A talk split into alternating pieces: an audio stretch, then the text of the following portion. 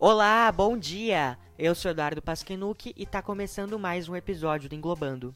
Eu já tô aqui com a minha xícara de café e hoje a gente vai falar sobre a história da educação à distância no mundo e no Brasil.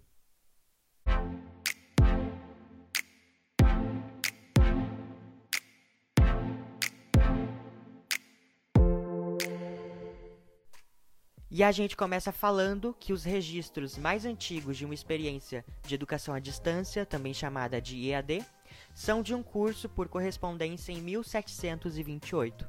Desde então, obviamente, ocorreram diversas mudanças tecnológicas.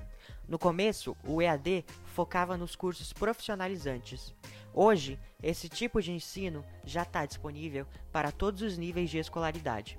Alguns pontos permanecem os mesmos a separação física e temporal entre o aluno e o professor continua, bem como o potencial do EAD levar conhecimento para pessoas distantes de universidades.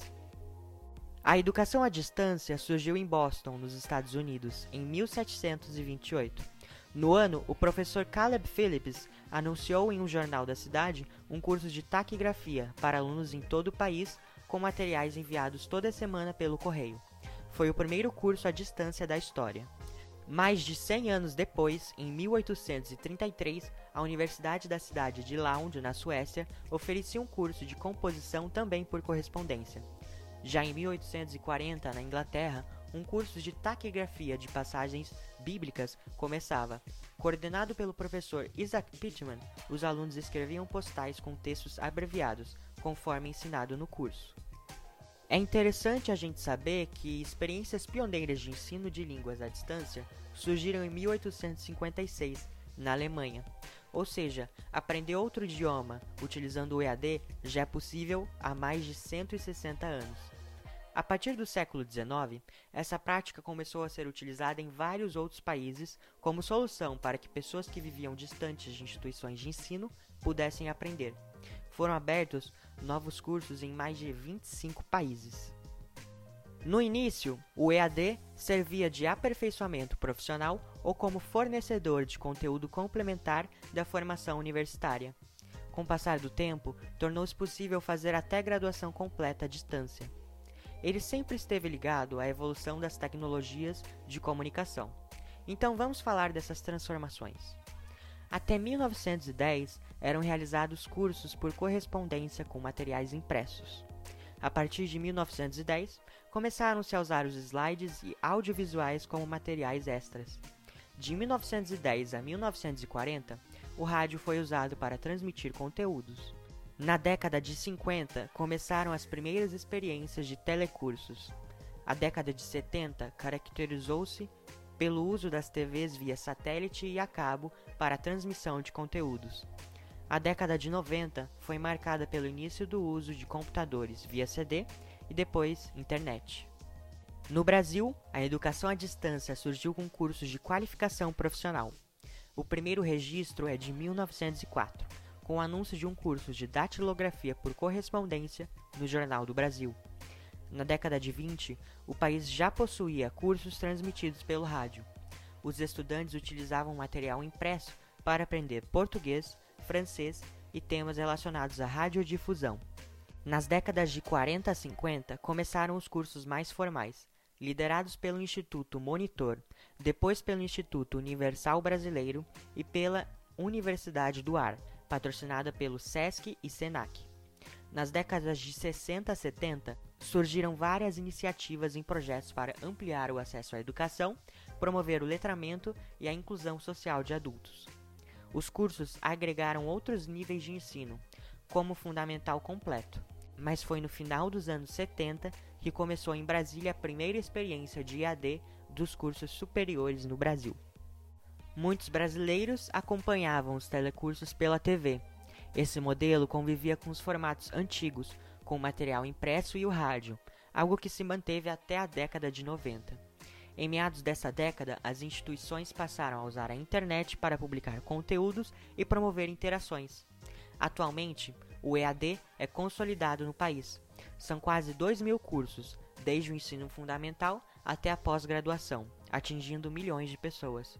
a internet permitiu modelos diferentes da educação à distância. Os cursos predominantes à distância, os semipresenciais, com encontros semanais, e as disciplinas à distância. Os especialistas afirmam que a tendência é que a experiência de EAD se torne cada vez mais híbrida. Então agora eu vou falar para vocês algumas universidades de ensino à distância que são reconhecidas pelo MEC. São elas: o Centro Educacional Anhanguera, a Universidade Cruzeiro do Sul, a Universidade de Franca, a Universidade da Cidade de São Paulo e a Universidade Norte do Paraná. Todas essas informações que eu falei aqui estão resumidas no site ead.com.br. Se você quiser, é só ir lá conferir. E para concluir o nosso episódio de hoje, eu vou falar sobre a atual situação de ensino neste momento de pandemia no nosso país. Com tudo isso que está acontecendo, a gente sabe que a gente não deve sair de casa, ou seja, a gente não vai para a escola, não vai para a faculdade, não vai para o trabalho, apenas serviços essenciais. Daí, com isso vem o home office e o uso de aplicativos e da internet por parte das escolas, em que eles postam atividades e postam videoaulas e até rolam aulas ao vivo. Porém, grande parcela dos estudantes não tem acesso à rede. 42% dos estudantes não têm um computador em casa. Então, como que eles vão ter esse acesso? Essa é uma questão que pega muito, sabe? Então, o governo, em parceria com empresas de televisão, começou a transmitir as aulas ao vivo na TV. Só que a gente não sabe se isso vai funcionar tanto para os alunos das escolas privadas, tanto para os alunos das escolas públicas. Em uma matéria publicada no G1, é entrevistada uma professora de história chamada Natália Maria Chaves, que ela diz que sente falta da sala de aula e de tirar as dúvidas dos alunos.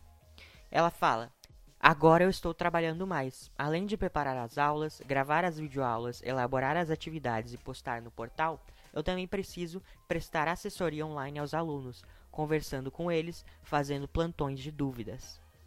A instituição privada em que a Natália trabalha já possui um portal online para os alunos e os pais.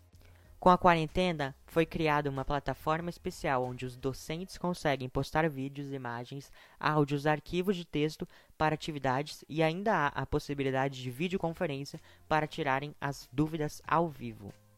Porém, o que acontece é que, mesmo com todas as postagens dos professores, com o empenho deles e com o incentivo do Estado, muitos alunos se sentem perdidos e não sabem como eles devem estudar, o que, que deve ser estudado e como fazer isso. Para você que está se sentindo perdido e está meio confuso ainda com toda essa situação, eu recomendo que você escute o nosso episódio da semana passada, que foi sobre rotina de estudos na quarentena. Eu acredito que ele vai te ajudar muito. E o nosso programa de hoje está quase acabando, mas antes disso tem aquela frase que vai dar um up no seu dia. A frase de hoje é de Albert Einstein. No meio da dificuldade encontra-se a oportunidade. Trazendo isso para os dias atuais, a gente tem que, mesmo com esses dias difíceis que a gente está vivendo, nós temos que persistir e correr atrás daquilo que a gente quer. Às vezes não vai ser no momento que a gente quer, ou não vai ser da forma que a gente quer, mas o importante é que a gente vai conseguir. A gente tem que usar a criatividade para driblar os problemas e sempre ficar com a cabeça em pé, porque quando a gente quer, a gente consegue. Na recomendação de filme de hoje, a gente tem o filme Parasita, que inclusive ganhou o Oscar de melhor filme de 2020 e vários outros prêmios. A sinopse é a seguinte: Toda a família de Kai Taek está desempregada, vivendo num porão sujo e apertado. Uma obra do acaso faz com que o filho adolescente da família comece a dar aulas de inglês à garota de uma família rica. Fascinados com a vida luxuosa dessas pessoas, pai, mãe, filho e filha bolam um plano para se infiltrarem também na família burguesa, um a um. No entanto, os segredos e mentiras necessários à ascensão social custarão caro a todos. A classificação indicativa é de 16 anos. Muito obrigado para você que escutou o podcast de hoje. Não se esqueça de seguir a gente no Instagram, englobando de escutar o nosso programa da semana passada, que foi sobre rotina de estudos na quarentena, e, obviamente, não se esqueça que você é incrível e que você pode tudo. Muito obrigado e tchau!